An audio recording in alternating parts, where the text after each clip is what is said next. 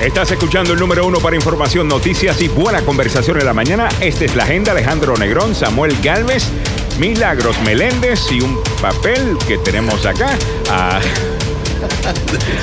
el abogado Joseph Maluf y Sandra Guzmán. No es Sandra Guzmán, es el abogado eh, Carlos Salvado que está utilizando la computadora de Sandra. Eh. Guzmán, prende la cámara, Carlos, eh, para verte. Bueno, buenos días al equipo, buenos días, good morning. Muy buenos días, Alejandro. Buenos días, Sandra. A ver qué hacemos acá. Oye, pero qué masculino suena Sandra en la mañana. Sí, sí, sí. Sandra tiene que afectarse. It was a rough night. Wow. ¿Qué pasó anoche? ¿Demasiado trago? ¿Qué pasó? Yeah. El Bermuda fue. Eh, no lo encuentro acá, déjame jugar con esto. y después- A ver, buenos días a, a todo el mundo. A ver, eh, si es que te puedo prender yo acá. Bueno, ask to start video. A, a lo mejor eso te ayuda. Ah, estamos conectados vía Zoom en la mañana de hoy. Todo el mundo está conectado desde sus casas. Estamos. eh, Ahora sí. Yeah. There you go. Sandra. Hey, Sandra. Sandra, el pelo no está muy, muy bien decorado esta mañana. De un break lo cambio. Bueno, vámonos entonces a la información, porque para eso fue que usted vino acá en la mañana de hoy. Abogado Maluf, vamos a comenzar con esto. El presidente Trump ayer, eh, como usted sabe, la rueda de prensa básicamente le echó la culpa a la Organización Mundial de la Salud y ha decidido que van a congelar los fondos que los Estados Unidos provee a esta organización. Sus comentarios sobre eso. Cuando pensábamos que el presidente había encontrado un nuevo bajo, ¿quién piensa que va a encontrar otro bajo más bajo? Pero eso es lo que hizo ayer. Esta organización no es culpable porque el presidente no actuó en el mes de febrero y el medio mes de marzo. Ah, y sabes, Alejandro, que él ha estado desesperado tratando de culpar a alguien. No puede culpar a China porque China sabe que Estados Unidos sabía desde diciembre que este virus venía. Entonces, ¿qué hace el presidente? Bueno, escoge una víctima vulnerable, por eso es que él ataca a los inmigrantes, ataca a la gente indocumentada, porque son víctimas que tienen dificultad parándosele a él, por razones fuera de, de- de- de su hombría. Pero yo creo que al final del día el presidente está cometiendo un grave error. Esta organización es responsable por eh, la salud en muchas partes del mundo donde de otra forma no tuvieran infecciones y cosas de esta índole, simplemente van a, a reproducirse más si no tienes una organización esté lidiando con ellos en diferentes partes del mundo. Hay muchos países en el mundo que no, eh, que no van a reportar, no van a hacer nada porque no tienen los recursos para hacerlo. Y estas organizaciones son importantes. Esto es como las Naciones Unidas de la Salud. Claro. Y el presidente ahora, que a propósito, no va a cortar el dinero ahora, ya el presupuesto de ellos, ya el dinero se les, ya prácticamente ya lo tiene. Lo que él está hablando es de cortar el presupuesto siguiente, pero él obviamente cuando habla en términos públicos, él hace la amenaza, el machismo de él, ¿no? Yo les voy a cortar el dinero, esto es algo que, porque está desesperado por encontrar a alguien a quien él le pueda echar la culpa, alguien que no se llame Donald Trump. Y parece que no le ha funcionado con nadie más, abogado. Él ha intentado echarle la culpa a Barack Obama, ha intentado echarle la culpa a todo el mundo, Ah, pero no, no, no le ha funcionado. ¿Le podría funcionar mejor, Carlos, en tu opinión, ya que esta organización pues no es una entidad estadounidense, no es un partido político estadounidense, no es un candidato estadounidense con quien la gente tiene una conexión personal, sino más bien es, es vista como una organización pues mundial, eh, extranjera, que tiene otros intereses y no necesariamente los intereses de los Estados Unidos? Well, no, yo, sabes que él, él entiende, pienso yo, que él tiene una gran culpa de lo que está pasando acá por este virus acá en los Estados Unidos. Right. Y su base necesita una explicación y muy fácil para hablarle al base así. Así que eh, afuera de eso, yo no pienso que él está pensando.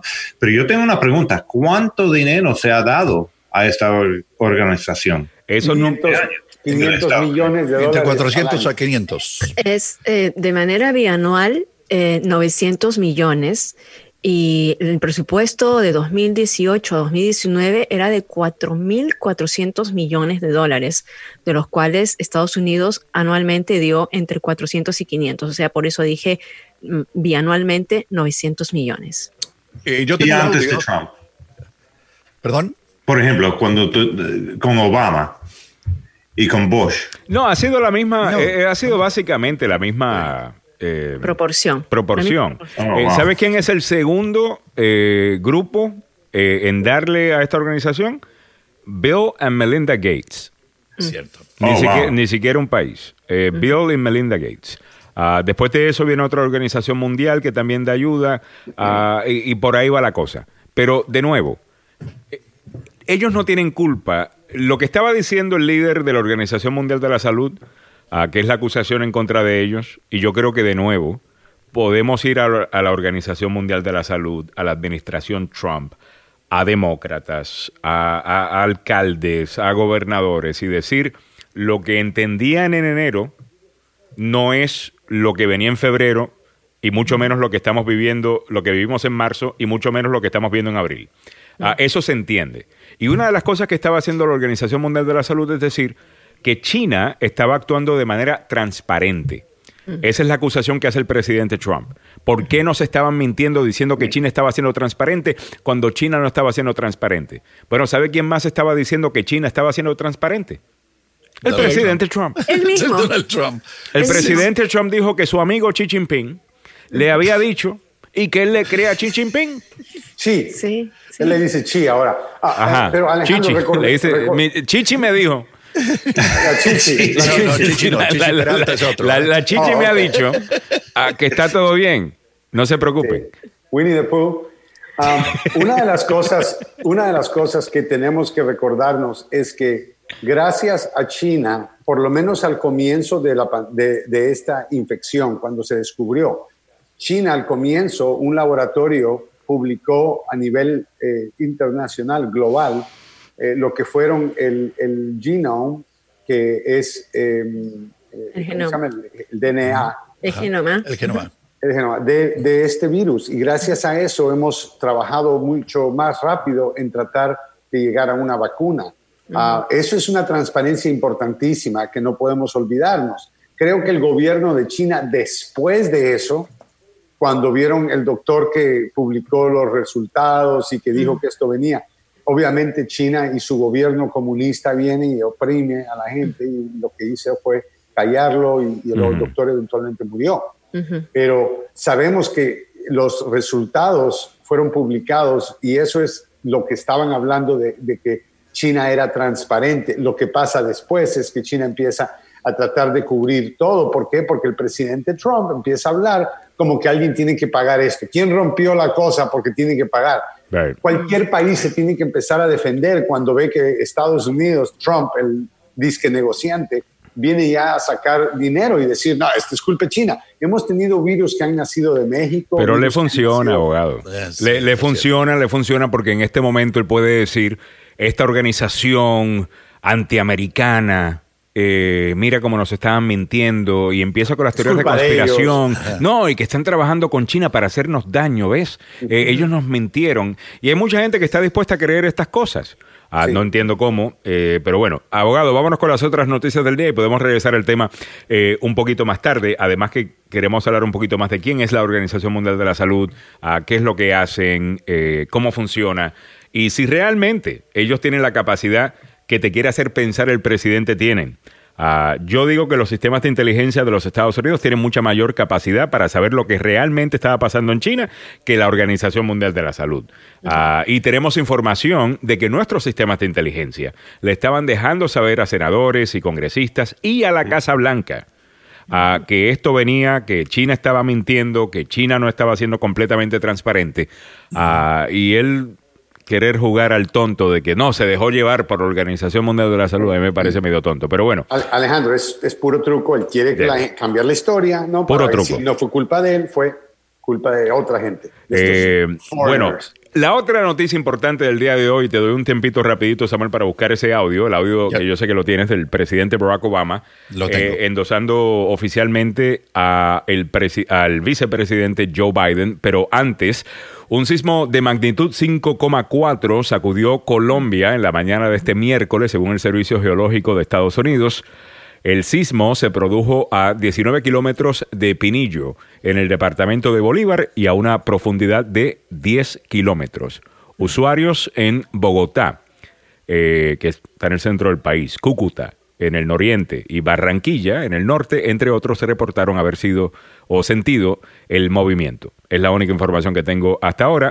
Eh, pero para que lo sepan, esta mañana eh, un sismo de magnitud 5,4 en Colombia. All right, vámonos a escuchar entonces el audio del vicepresidente Barack Obama diciendo, estoy con Biden. one thing we've learned as a country from moments of great crisis. It's that the spirit of looking out for one another can't be restricted to our homes or our workplaces or our neighborhoods or our houses of worship. It also has to be reflected in our national government. The kind of leadership that's guided by knowledge and experience, honesty and humility, empathy and grace. That kind of leadership doesn't just belong in our state capitals and mayor's offices, it belongs in the White House. And that's why I'm so proud to endorse Joe Biden for President of the United States. Choosing Joe to be my vice president was one of the best decisions I ever made, and he became a close friend. And I believe Joe has all the qualities we need in a president right now. Now, Joe will be a better candidate for having run the gauntlet of primaries and caucuses alongside one of the most impressive Democratic fields ever. Yeah. Hmm. Each of our candidates were talented and decent, with a track record of accomplishment, smart ideas, and serious visions for the future. And that's certainly true of the candidate who made it farther than any other Bernie Sanders. Bernie's an American original, a man who has devoted his life to giving voice to working people's hopes, dreams, and frustrations. Mm-hmm. He and I haven't always agreed on everything, but we've always shared a conviction that we have to make America a fairer, more just, more equitable society. Y ahí lo tienes tratando de unir eh, estos dos bandos, ¿no? El de, el de Biden y el de, el de um, eh, Bernie Sanders. Abogado, eh, Maluf, una pregunta. ¿Cuánto le pagó a Obama para que lo mencionara tanto? A, a usted. Eh, hablando de Joe. Joe is a good guy. Joe. I was like, yeah, I know Yo no quería mencionar eso porque estoy en el programa y quiero ver un objetivo, pero eh, eh, Barry and I, you know, ah, vamos años atrás, años atrás, así que. Abogado, Anyway. una de las cosas que mucha gente estaba comentando, y esto eh, la tiro la pregunta para el panel, ah, completo, mucho de la- lo que la gente estaba eh, diciendo cuando ven el video es que se recuerdan, estés de acuerdo con Obama, estés de acuerdo con todas las deportaciones, con Obama, que hay un montón de cosas que se le pueden criticar a, a Obama. Eh, pero si uno extraña a un presidente que, número uno, puede hacer una oración completa. ah, Inglés. eh, Oh, eh, yeah. right? Una persona que habla de empatía, una persona que habla de, de cuidar a los demás, una persona que, no sé, sientes que, que- que es un ser humano que, ah, que realmente Concilia. quiere que estés bien, eh, aunque no estés de acuerdo con él. Tú Una- pones en un balance a Barack Obama en estos momentos. Ya. Y pones en la otra parte del balance al actual mandatario que tenemos en la Casa Blanca. Obviamente hay una diferencia No, no, gigantesca, por Dios. Enorme diferencia a nivel, que le digo, conocimiento de política nacional e internacional, a nivel de empatía con la gente. Yo te aseguro que si tú preguntas a la gente que nos está escuchando en estos momentos o que nos está viendo, ¿qué piensan de lo que dijo el presidente Barack Obama o qué recuerdan de lo que Barack Obama hizo en favor del país en comparación con la actual administración? Las cosas no le, va a ir- no le van a ir muy bien a el presidente Donald Trump. Eh, sí, sin duda. Eh, yo creo que, no, no, no sé qué comentarios tienes, Carlos. Eh, Salvado, ¿viste el video de, de Obama ayer? Estás en mute. Eh, estás en mute. Sandra, Sandra, a Sandra, por favor, Sandra. Sandra, what's going on? Okay. Yeah. It's that type of day. Bueno, pero finalmente, you know, a ver a, a Obama hablar de Biden, es que tu nombre está acá como yo. Um, ¿Qué es lo que estoy hablando? Pero finalmente, it- it's good to see him. You know, Yeah. final. Y me gustó que dijo él de, de, de Bernie Sanders a, a unir el partido y a ver qué hacemos de este punto de adelante. Eh, bueno, veremos a ver qué sucede, pero de- definitivamente no se están viendo las encuestas. De nuevo, yo no creo mucho en las encuestas porque hay un factor con Trump, que es que hay poca gente que está dispuesta a admitir públicamente que apoyan a Trump. Ah, lo, lo hacen en secreto, ¿no? Pero viendo las encuestas nacionales y en los estados clave, Biden está ganando por 10 puntos, 11 puntos, 12 puntos, 9 puntos. O sea, eh, eh, le va muy bien a Biden. Pero hay un factor, abogado, que me preocupa, que es esta gente que, que, al encuestador le dicen, sí, Biden, porque la esposa está al lado, ¿no? Y no quieren, o, los amigos están al lado, su hija está al lado, y, no quieren entrar en controversia y decir, sí, voy a votar por Biden, pero realmente eh, van a votar por, por, por Trump. ¿Qué piensa usted de eso? Bueno, yo no creo que tenemos ese problema, ¿no? No, yo no creo que ese va a ser un problema. Yo creo que eh, tenemos que pensar, eh, Joe Biden ahora va a ser una comparación increíblemente, eh, se compara con Trump y es increíblemente diferente. Mira que lo que la gente va a estar observando y va a estar pensando, atención, va a ser este virus.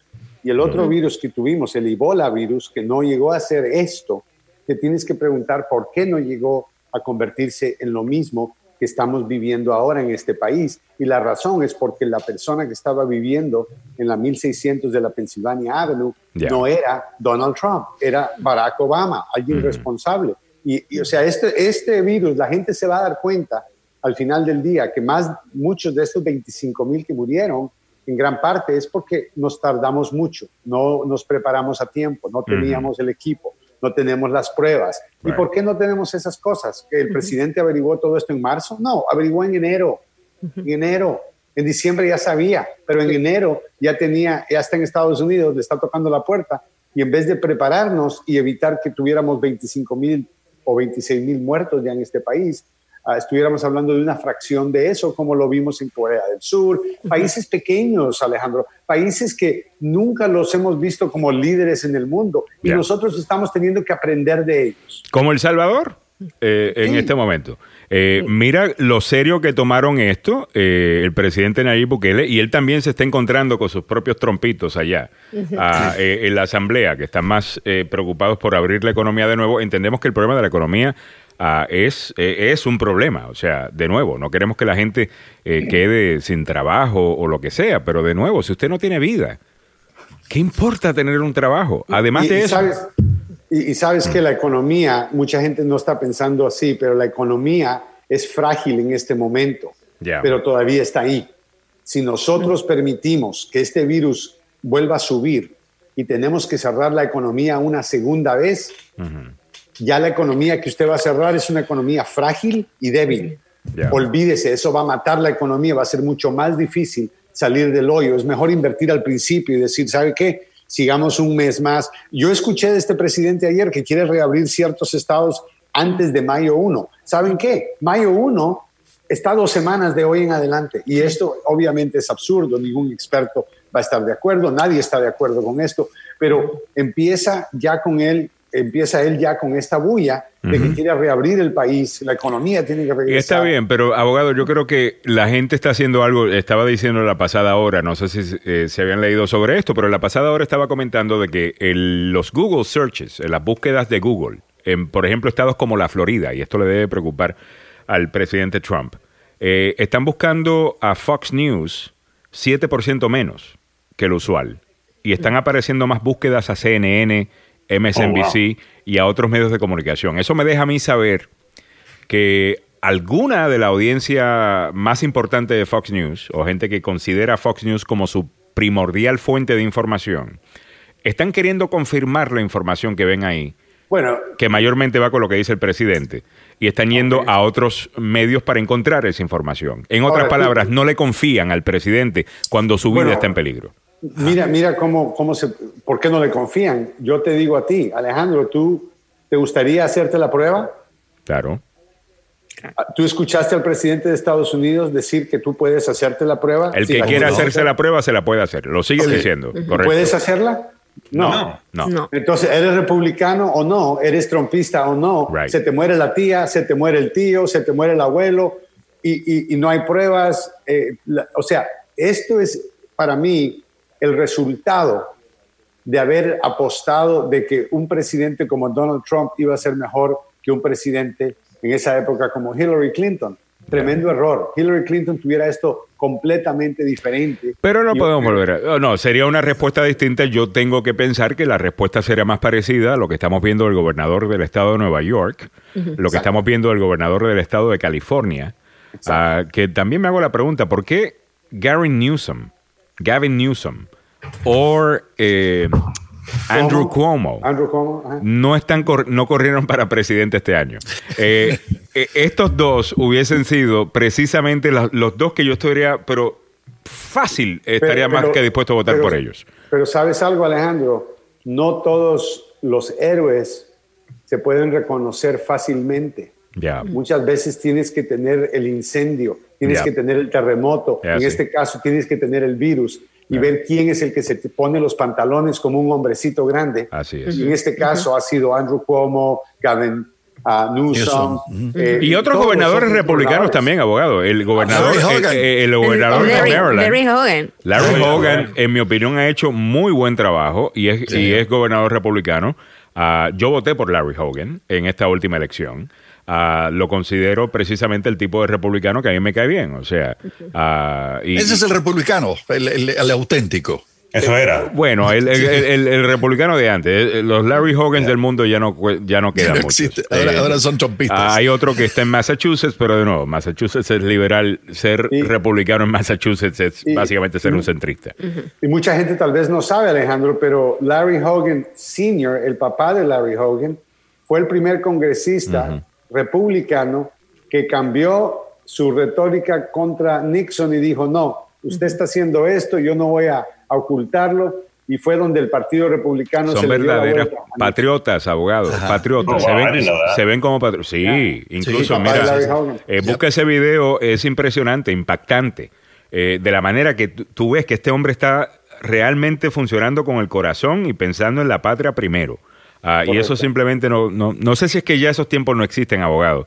Y estamos no acá por vencido porque Trump quiere romantizando. cambiar el mundo. Eh, es el momento donde nosotros tenemos que determinar cuál va a ser el futuro. Si el futuro va a ser mentiras, el futuro va a ser fake news, va a ser berrinches, Right. va a ser egoísmo, entonces votemos por Trump. Pero si nuestro futuro va a ser humanidad, va a ser regresar a Estados Unidos, regresar porque estamos atrás. Si alguien cree que Estados Unidos es número uno, usted no somos número uno en salud, no somos número uno en, en cuánto tiempo la gente vive, no somos número uno en nada ya. Lo único que somos número uno es El número de muertes. infectados y el, uno- el número de muertes. El número- Eh, volviendo al tema original, el presidente eh, Donald Trump dio marcha atrás ayer a declaraciones previas relacionadas con yo soy el papá de los pollitos, aquí se hace lo que yo diga, y eh, dio eh, un discurso en la Casa Blanca ayer donde eh, dice que los gobernadores van a abrir, eh, no él bajo ninguna decisión. Pero mira qué cari fresco Sí. es. Que el de- pero- being finalized. and we will soon be sharing details and new guidelines with everybody. I will be speaking to all 50 governors very shortly. And I will then be authorizing each individual governor of each individual state to implement a reopening and a very powerful reopening plan of their state at a time and in a manner as most appropriate. Ok, vamos a Ok. ofrecer Ok. la, eh, vamos, la traducción de esta basura de comentario que ha hecho. Él le estaba diciendo al principio que él tiene toda la autoridad, que él va a mandar a los gobernadores. Él lo que acaba de decir es, yo le voy a decir a los gobernadores que ellos van a abrir su estado cuando los gobernadores digan que quieran abrir su estado. So, él básicamente está diciendo, yo les voy a ordenar a los Les gobernadores a que tengan la autoridad que yo sé que ya tienen. Eh, eh, ¿cómo, ¿Cómo hay gente que todavía sigue a esta bestia? Ah, Es- óyeme, te lo voy a increíble. recordar, ¿ah? Eh, entre paréntesis. about 100 million people who said they're going to cooperate and decide when to reopen. Well, they can decide, but uh, what you're trying no, to do. not at all. Let, let me just tell you, very simple. I'm going to put it very simply. The President of the United States has the authority to do what the President has the authority to do, which is very powerful. Oh, the okay. President of the powerful, big. Calls the powerful. shots. ¡Qué hombre!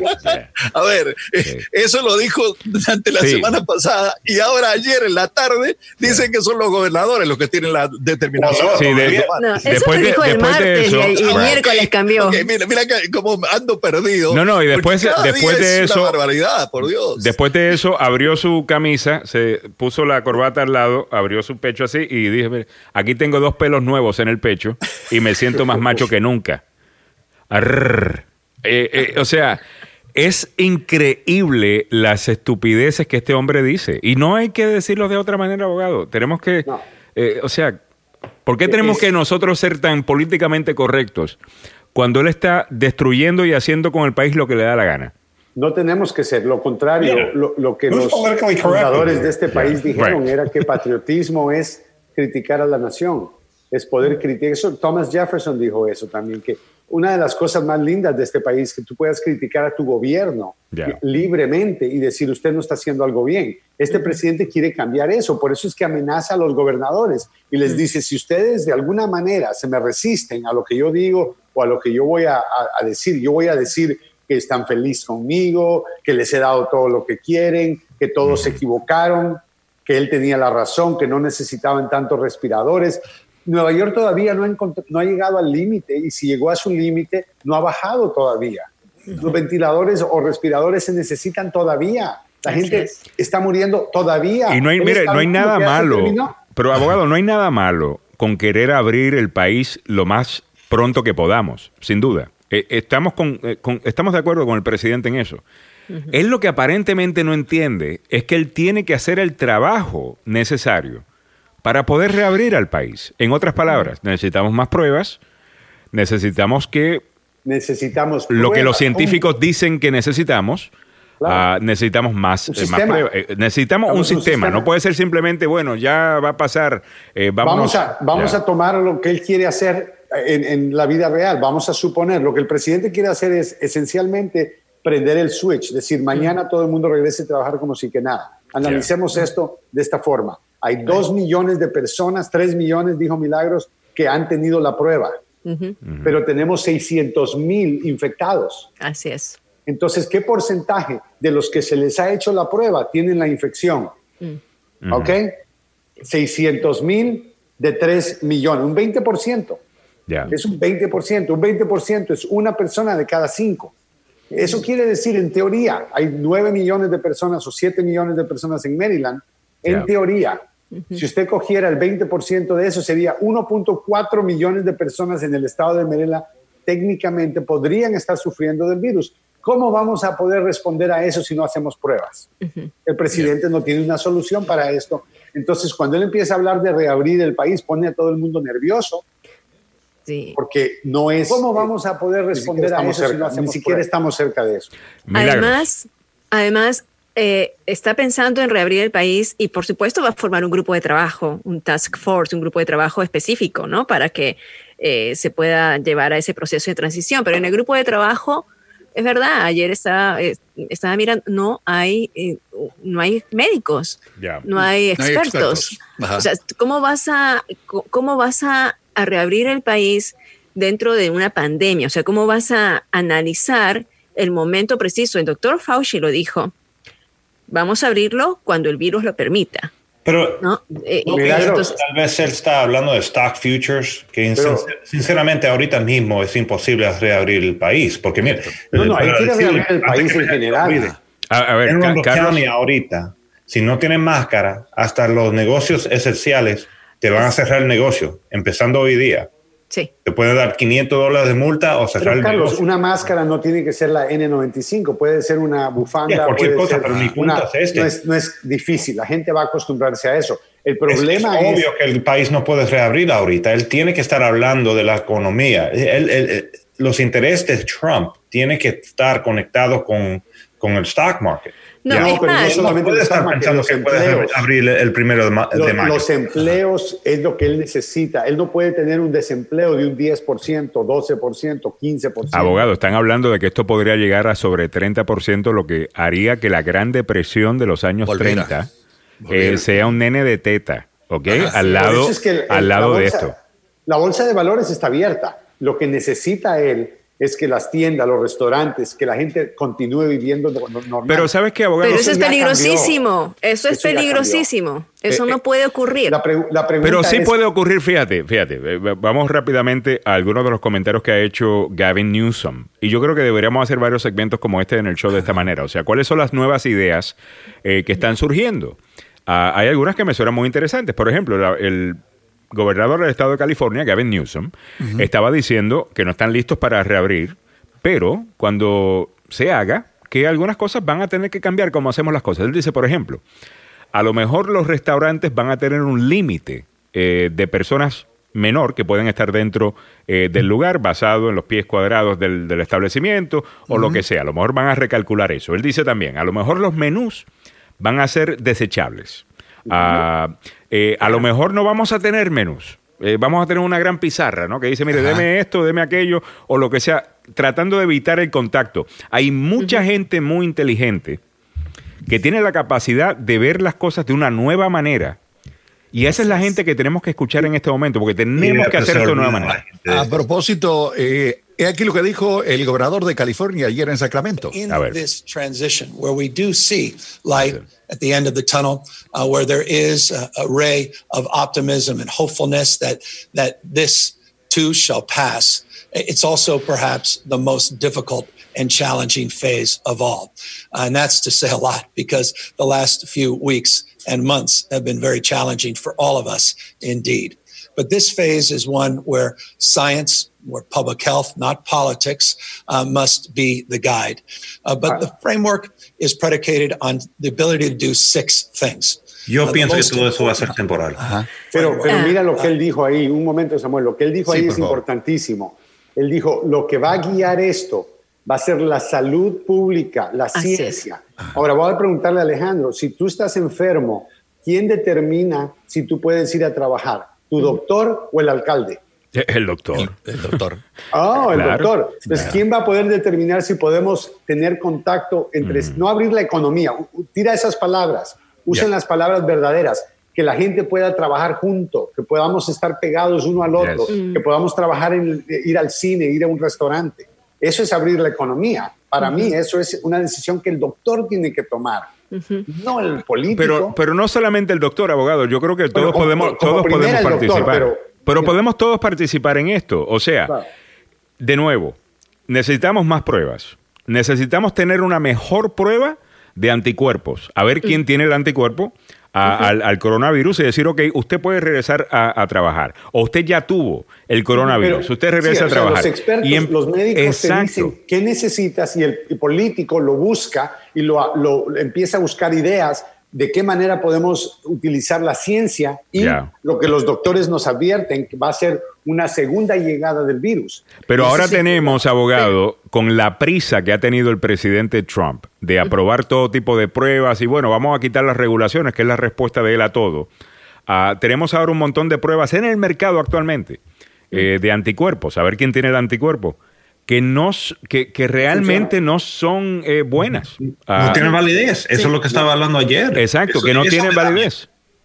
o sea, el presidente, una vez más, le gusta hacer las cosas a la carrera. ¿Qué pasó con la Universidad de Trump? ¿Qué pasó con los bistecs de Trump? ¿Qué pasó con los casinos de Trump? ¿Qué pasó con todas las inversiones de Trump? La línea aérea. La línea aérea, oh, Decisiones a la carrera, decisiones tontas, no basado en razón. Y por eso es que cuando escucho las palabras del presidente Barack Obama y cuando escucho la voz del presidente Barack Obama, me duele no mm. tenerlo ahora en el poder, no tener a alguien responsable en el poder, porque el país necesita mucho más de, saber o no saber cuál es un problema, necesita saber cómo resolverlo, cómo vamos a resolverlo rápidamente, correctamente, justamente, con la verdad. Cuando tú le mientes al país por tres años, Alejandro, y ahora te toca decir Wolf, ¿no? Y lo único que encuentra Trump es CNN, Wolf Blitzer. es el único Wolf que le ha encontrado. O sea, cuando él uno, uno empieza a decir cosas y mentiras, cuando necesita que le vayan a creer, ya no le creen. Y no le creen, ese, y ese es el problema, abogado, que no le creen. al, al, presidente Trump. ¿no? Nadie le cree lo que dice. Todo el mundo, inclusive la gente que lo apoya sabe que está mintiendo. Lo que pasa es que ellos piensan que están mintiendo a favor de ellos. Entonces se lo, se lo, se, lo perdonan. Pero bueno, eh, vámonos con otras cosas eh, importantes que debemos hacer en el día de hoy, incluyendo hablarle del abogado Joseph Malouf. Si está buscando un excelente abogado, eh, si fue víctima de un accidente de auto en el trabajo o por negligencia médica, llame al abogado Joseph Malouf, la demanda más rápida del oeste. El abogado Joseph Malouf no solamente está celebrando sus 30 años y con esto del coronavirus pues perdimos la oportunidad de hacer los 30 de los 30 años del abogado Joseph Maluf. Le íbamos a dedicar mucho más tiempo a los 30 casos más importantes en estos 30 años, pero ah, como quiera, cuente con el abogado que, con quien ya usted ha contado por los últimos 30 años, el abogado Joseph Maluf, la demanda más rápida del oeste. Samuel. Llámelo. Las oficinas están abiertas. No tenga ningún cuidado. El equipo está preparado. Lo único que tiene que hacer si se mete en un lío de un accidente es llamar al 301-947-8998. Y que sea el propio abogado quien nos confirme. Las oficinas están abiertas, abogado, ¿verdad? Así es, Samuel. Estamos abiertos con el cuidado, por supuesto, que el gobernador Hogan nos ha dado. Negocios esenciales o, o trabajadores esenciales incluye abogados y firmas de abogados tenemos clientes, tengo una cliente ahora que está tratando de conseguir la autorización para operarse, no puede seguir como está. O sea, el mundo continúa y, lo que es compensación y la parte médica, que nosotros lidiamos mucho con eso en accidentes, no puede parar. Así que eh, estamos en la oficina con el cuidado que usted sabe que uno tiene que tomar, así que no se ofenda por la llamada telefónica y la distancia social, pero sí estamos abiertos todos los días. Llame al abogado. Ya, saben, eh, perdimos al abogado Carlos Salvado, pero el abogado ¿dónde estás? Eh, 301-947-8998, repito, 301-947-8998 el abogado Joseph Malou. No, disculpa, Carlos, que vi que te levantaste y apagué tu cámara. Eh, pero, ah. pero entonces para, para prenderla la tienes que prender tú. Y ya dice Carlos, ya no es Sandra, es su, él, es, oh. fluida. se transformó. Su, identidad es very fluid, la identidad de Carlos Salvador. Parecen los dos muchísimo, ¿no?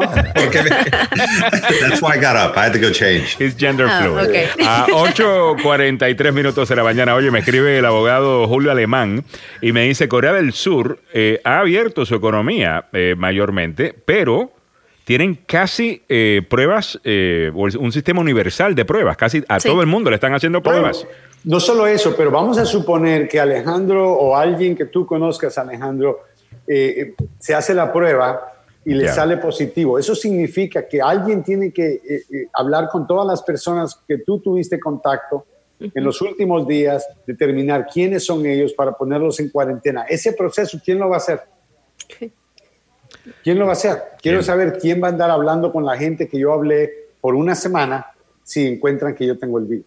Así es. Muy bien. Estamos en Facebook Live también. Eh, muchas gracias a la gente que está comentando. Cojute Radio Visión dice, dijo hace una semana una doctora en televisión que si tú no sentías olfato, sabor al comer, no necesitas ir a hacerte la prueba. Tú ya tienes el COVID-19. Eso es increíble. Ah, eh, y, una de las cosas, estaba leyendo precisamente eh, una historia sobre esto esta mañana. Eh, dos amigas que viven juntas, una se enteró que tenía el COVID-19, no le pudieron hacer la prueba, no sé quién tiene, creo que es el Washington Post que tiene esta nota en la mañana de hoy, pero ella dice que un día empezó a comer su desayuno y no le sabía absolutamente a nada. Y después le dio también a su amiga y empezaron ellas a hacer una competencia de ponerse cosas raras en la boca, ah, de, comida picante, a ver quién reaccionaba. Y ni siquiera la comida picante. Eh, y la historia es media jocosa, de la manera que la cuenta el Washington Post, pero ya, ese es uno de los síntomas, aparentemente. Mira, Alejandro, yo voy a sacar un artículo para el Tiempo Latino. Entrevisté a tres personas que eh, han sido diagnosticadas. Y precisamente, y ayer nosotros habíamos estado dando esto de los síntomas, y, eso es lo que decían, o sea, el sentido del olfato y el gusto. Eh, esta persona se podía, no sabía si se estaba tomando algo caliente o frío porque no tenía esa sensación. Eran unos escalofríos tremendos que, que ella tenía. Ella pasó el coronavirus sin ir al médico. Estuvo ah. tres días muy mal, con fiebres, con eh, mal del estómago, escalofríos que eran, decía ella, eh, increíbles, ¿no? Ella tiene más de 50 años y em, muy, muy, muy, muy mal, la pasó muy mal, ah, pero en tres días se recuperó y ahora ella está teniendo escalofríos, le quedado el cuerpo débil, un dolor muy, muy fuerte. otra persona que entrevisté eran dos, dos, dos esposos, eh, él un poco más fuerte, ni bien sintió, sintió los síntomas, él comenzó a hidratarse mucho y a tomar eh, algo para el flu. E, ella no, no se cuidó y a las finales ella terminó yendo al hospital y él ya está recuperado. Y una tercera persona, una joven de 29 años, no tuvo ningún síntoma. Ella dice que no tuvo ningún síntoma, solamente un dolor de cabeza y luego una tos seca. Y después de eso, y después de eso eh, fue diagnosticada. Entonces ahí vemos tres, tres, tres balances, los tres se están recuperando, gracias a Dios, eh, ya están saliendo de peligro, ¿no? disculpa, Milagro, que me estaba riendo, no porque tú estabas diciendo que vi un comentario que hizo eh, el abogado Julio Alemán. dice, si no sienten olfato ni sabor al comer, cocinó mi suegra. Ah. Ah. es un buen punto. Por eso es mejor conseguir una segunda opinión. 8.46 y con eso vamos a hacer la pausa. En breve regresamos con más. Ah, te vamos a contar eh, lo que estaremos discutiendo en la siguiente hora, a las 9 de la mañana, en A Fondo. tenemos a varios invitados. Eh, vamos a estar discutiendo básicamente cuál ha sido la respuesta de los diferentes gobiernos locales. Tenemos gente del distrito, oficiales del distrito, oficiales del estado de Maryland y oficiales del estado de Virginia. Y con ellos estaremos comentando, bueno, cómo están reaccionando y también haciéndole preguntas que vienen de, por parte del público. Así que no te lo pierdas a las 9 de la mañana. Hacemos esta pequeña pausa. En breve regresamos con más. Estás escuchando el número uno para información, noticias y buena conversación en la mañana. Esta es la agenda. Alejandro Negrón junto al resto del equipo. El abogado Joseph Maluf, Samuel Galvez en noticias, Milagros Meléndez y el abogado Carlos Salvado. En la siguiente hora estaremos a fondo discutiendo la respuesta de los diferentes gobiernos locales ante la pandemia del coronavirus. No se lo pierdan, eso a las 9 de la mañana. Milagros, ¿quiénes son algunos de nuestros invitados? Prende el micrófono, eso. A ver. Disculpen. Ah, estamos juntos. Tenemos al. sí, Carlos, ya me copié de ti. por Carlos, yo no habría salido, mano. Sí, muy bien. Sí, ayer literalmente 40 minutos antes de hacer Zoom, antes del, del, show eh, con, Samuel, pero lo logró. Gracias, Carlos Salvado. Bueno, deben comprendernos, por favor, que estamos tratando, todos estamos en casa probando un nuevo sistema. Hoy estamos probando un nuevo sistema, Alejandro, el Zoom, así que. Eh, bueno, perdonen cualquier interferencia. Está bien. A ver, ¿cuáles son los invitados que tenemos para la siguiente hora? Tenemos a la representante, a la delegada estatal de Virginia, Elizabeth Guzmán. Eh, también tenemos a la delegada estatal de Maryland, la señora Jocelyn Peña Melnick. Ah, y a la funcionaria, quien es directora de la Oficina de Asuntos Latinos de la alcaldesa del Distrito de Columbia, la señora Jackie Reyes. Oh. Ellas van a estar hablando eh, sobre eh, la pandemia aquí en el área metropolitana. Prince George's en Maryland es uno de los más afectados. Eh, el Distrito de Columbia está desproporcionalmente impactado por eh, la pandemia y eh, estamos viendo ya hospitales, hospitales que están saturados en, el área. En Virginia eh, están pidiendo, la, activistas están pidiendo que la información sea directa en español, que qué es lo que tiene que hacer un inmigrante o cualquiera de nosotros cuando eh, tenemos eh, las sospechas de tener el virus, a dónde tenemos que ir, el pasear y el indagar por todo el sistema. A veces es tedioso para una persona que no tiene seguro médico y no sabe qué hacer ante esto. Entonces vamos a hacerle diferentes preguntas, vamos a estar hablando de las iniciativas que están teniendo y, todas ellas, eh, tanto Jocelyn Peña después de nuestra entrevista va a tener una reunión con el gobernador. Ah, ayer eh, Elizabeth eh, Guzmán también con, tuvo una entrevista con, con gente del gobernador de Virginia y están muy al tanto del asunto. muy bien. bueno, envié ya las invitaciones, todo el mundo estará con nosotros en la siguiente hora. A ver, son las 8.53. ¿Se nos quedó algo que quieran comentar? Samuel, adelante. Eh, eh, yo quiero dar a conocer que Elizabeth Warren da, eh, va a respaldar hoy al vicepresidente Joseph Biden para hacer el paquete completo. Ayer lo hizo Obama y hoy lo va a hacer Elizabeth Warren. Así que esto fue una información que acaba de salir en, en estos despachos, Alejandro. ese anuncio yo lo quiero ver. va a ser un poquito. Awkward. Ah, e-, ellos, e-, ellos realmente no tienen buena relación y, nunca realmente la han tenido. a Elizabeth Warren y, Joe Biden. Recuerden que la administración Obama ah, tenía sus problemas con Elizabeth Warren. Ah, Elizabeth Warren eh, tuvo sus problemas incluso directamente con, con, con Obama. So that's, that's going to be interesting. ver eso. Dígame, abogado Malo. Perdón. No nos olvidemos de la Organización Mundial de la Salud. Ah, habíamos hablado que íbamos a mencionar esto. Son, es una organización, obviamente, que envuelve más de 194 países, fundada en 1948. La idea es tener una coordinación de la política internacional de salud, especialmente, ¿ok? Cuando estamos hablando de enfermedades infecciosas. Ahora, Estados Unidos, el país que contribuye más dinero, y muchas veces el presidente confunde eso y dice, bueno, el país que más dinero contribuye es Estados Unidos, es el país más grande. Mm. Es uno de los países que tiene más eh, personas. China tiene más personas, pero en términos de, Estados Unidos, el país con una economía más fuerte, con más personas. Entonces siempre es muy común que Estados Unidos, pareciendo el país que más contribuye, eh, pero claramente el presidente está buscando un, escape de responsabilidad. ¿Quién es el responsable de que tenemos 26 mil personas muertas, 600 eh, mil infectados o más, y esto continúa en camino para arriba, no para abajo? Es el presidente, él es el único responsable por todo esto. Y pensar que es culpa de una organización que al final del día él ya tenía la información que ellos tenían.